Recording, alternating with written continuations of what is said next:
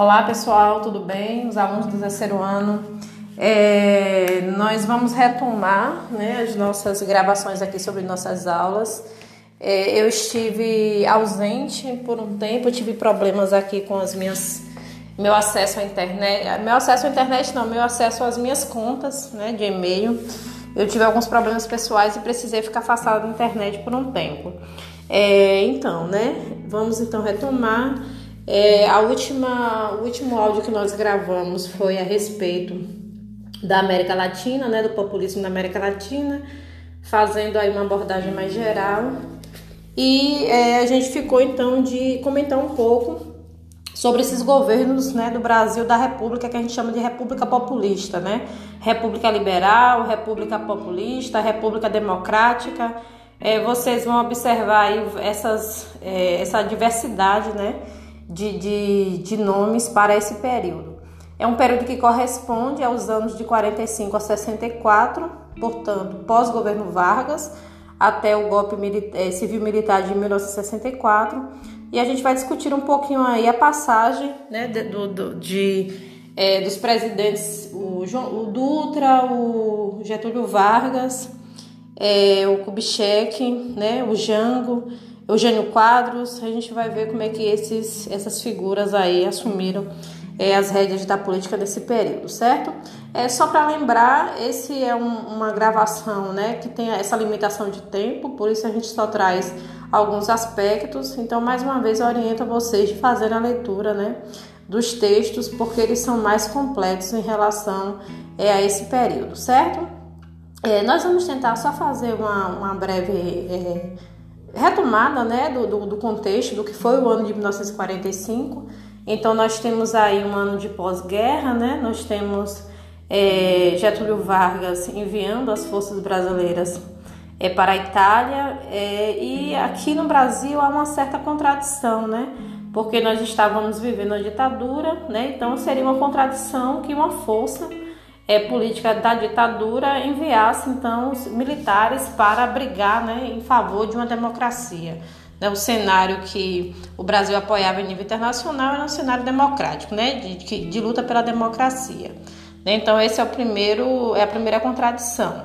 É, em função disso mesmo é que o Getúlio Vargas ele vai é, perder né, esse apoio que ele tinha aqui, inclusive de alguns de grupos militares é, que leva a uma, uma, deposição do Getúlio Vargas é, no dia 2 de dezembro de 1945. Né? Havia uma desconfiança de que ele queria permanecer no poder e em função disso ele, ele sofre aí nesse golpe em 2 de dezembro de 1945, obrigado a se afastar do poder, garantindo aí a, a realização das eleições do final de 45, certo?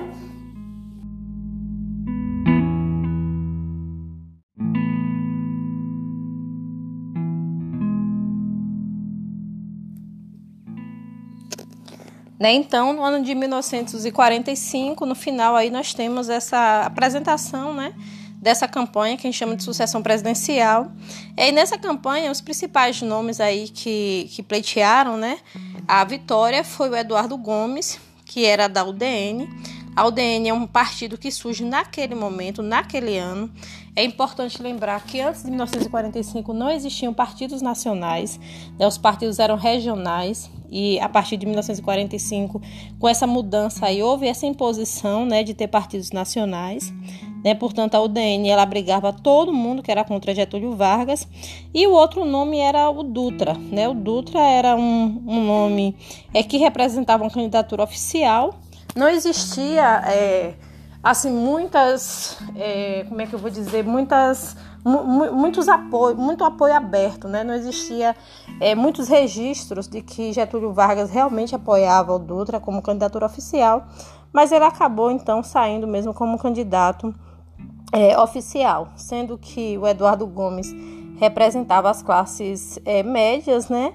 E o Dutra representava portanto essa política é, que o Getúlio Vargas tinha então conseguido montar até o ano de 1945.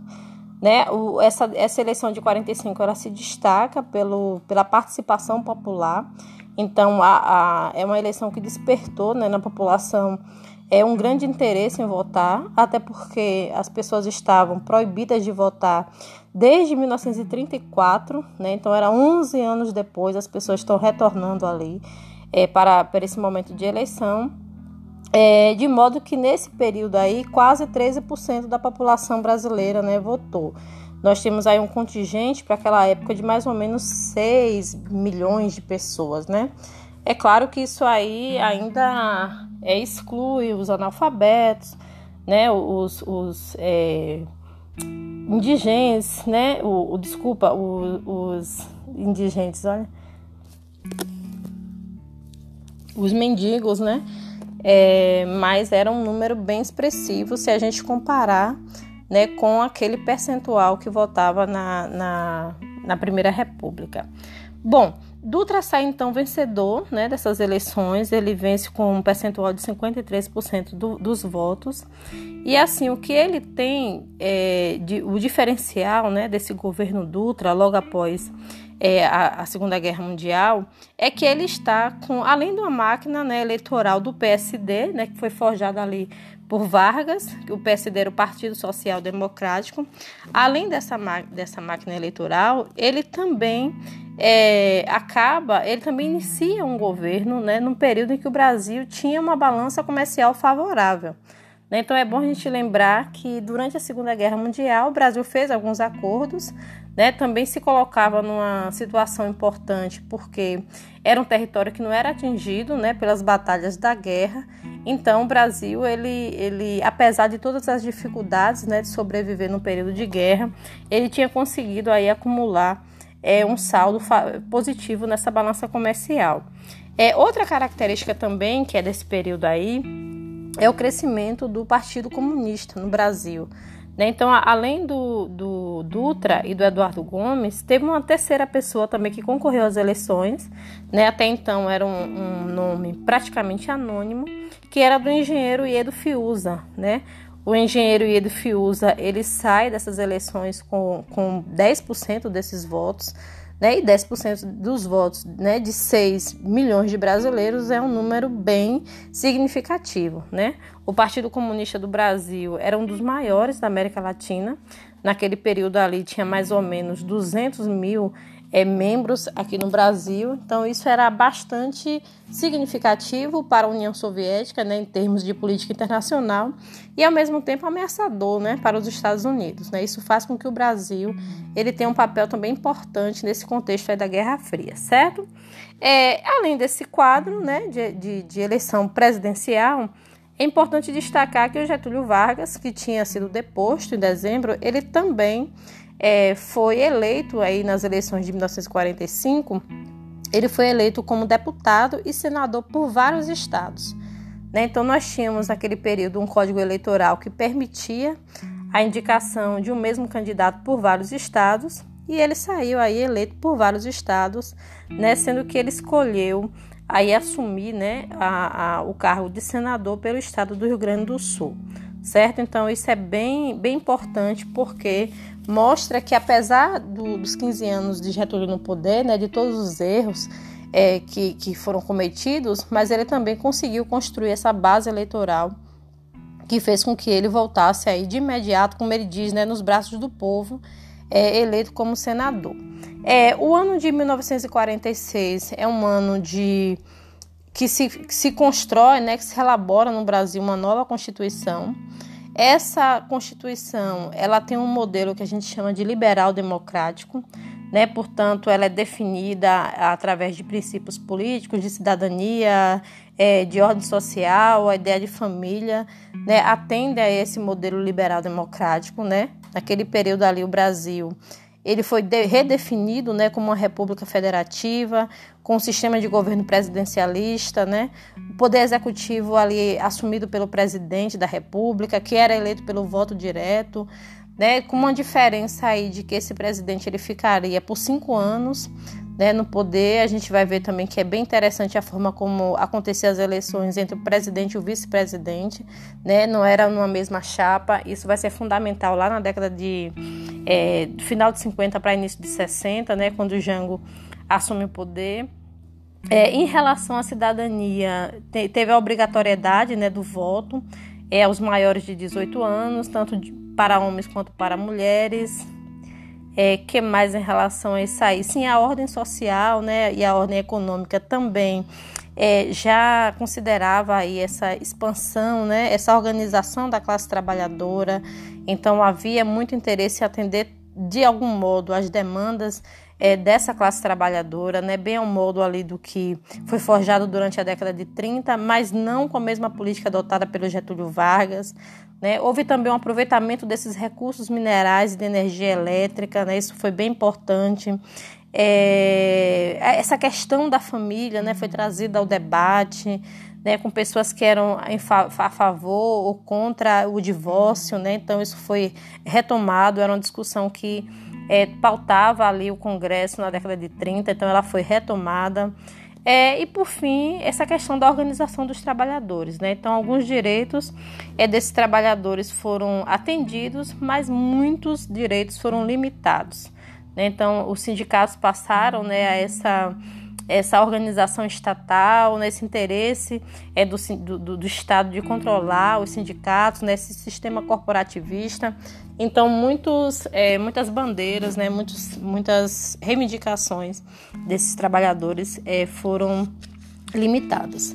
É, uma outra coisa também que é bem importante aí no governo Dutra, né, que vai definir um pouco esse estar do Brasil nesse contexto da Guerra Fria, é o início da perseguição aos comunistas.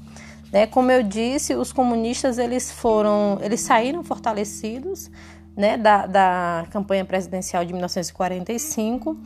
É, e nesse contexto de guerra havia também uma pressão internacional, né, de modo que é, o, o, Dutra começou de imediato uma perseguição, né, uma caça a esses comunistas é, não só fazendo intervenção nos sindicatos, né, porque é uma coisa que o sindicato era a, a espinha dorsal né, da organização do movimento trabalhador, mas como também caçando né, esses deputados.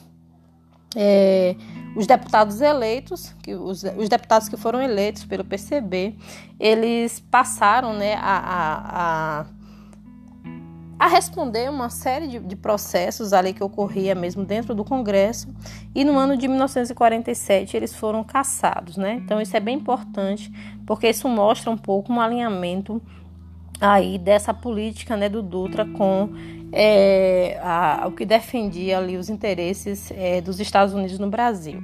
Bom, em resumo, então esse governo Dutra, né, como eu disse, adotou um modelo liberal é, tinha uma balança comercial favorável né, em relação às importações. Né, de, de, de, algum modo, essas importações elas foram assim é, sendo substituídas né, pela produção também interna, a gente já viu isso. É um modelo que a gente chama de substituição das importações. Havia uma, também uma intervenção estatal, né?